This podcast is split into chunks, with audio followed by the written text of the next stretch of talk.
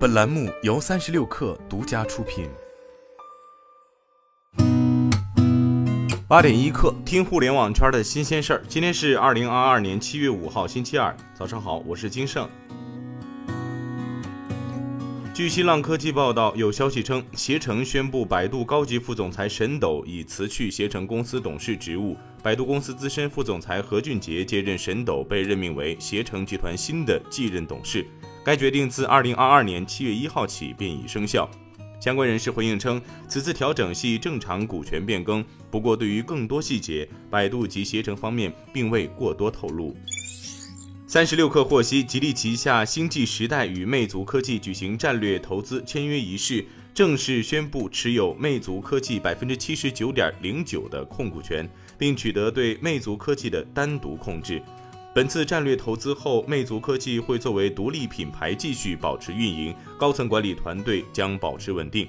李书福表示，当前新一轮科技和产业革命催生了大量新业态、新模式，消费电子行业和汽车行业的技术创新和生态融合势在必行。通过布局手机业务，消费电子产业与汽车产业深度融合，跨界打造用户生态链，可以实现超级协同。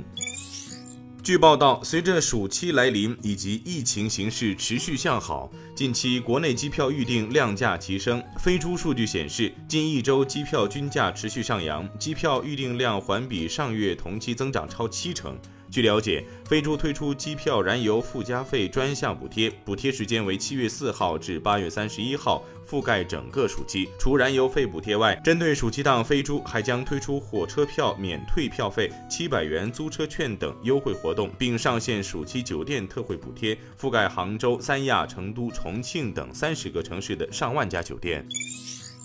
据上证报报道，近日由国网苏州供电公司研制的全国首套全电共享电动汽车充电机器人系统在苏州投入运行。国网苏州供电公司以提高充电桩使用效率为突破口，运用机器人控制技术、物联网技术，并结合先进的柔性有序充电控制技术，开发出导轨移动式共享柔性充电机器人系统。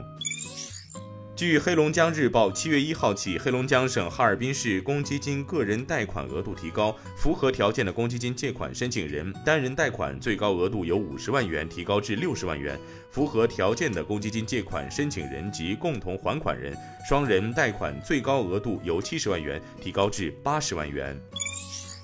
英国《每日电讯报》七月三号报道，在比特币价值大幅下跌后，特斯拉面临着其持有的比特币四点四亿美元的减记，这相当于特斯拉去年利润的百分之九。特斯拉于二零二一年二月购买了价值十五亿美元的比特币，在二零二二年二月七号提交给美国证券交易委员会 SEC 的文件中表示，截至去年年底，公司持有价值近二十亿美元的比特币。据界面报道，市场传出苹果考量通膨导致消费紧缩，下修 iPhone 十四新机初期备货量，由原定九千万只减少百分之十。台湾供应链厂商表示，并未收到苹果砍单通知，iPhone 十四首批九千万的出货目标保持不变。红海 iPhone 最大组装基地预计八月下旬开始大规模生产 iPhone 十四。今天咱们就先聊到这儿，我是金盛，八点一刻，咱们明天见。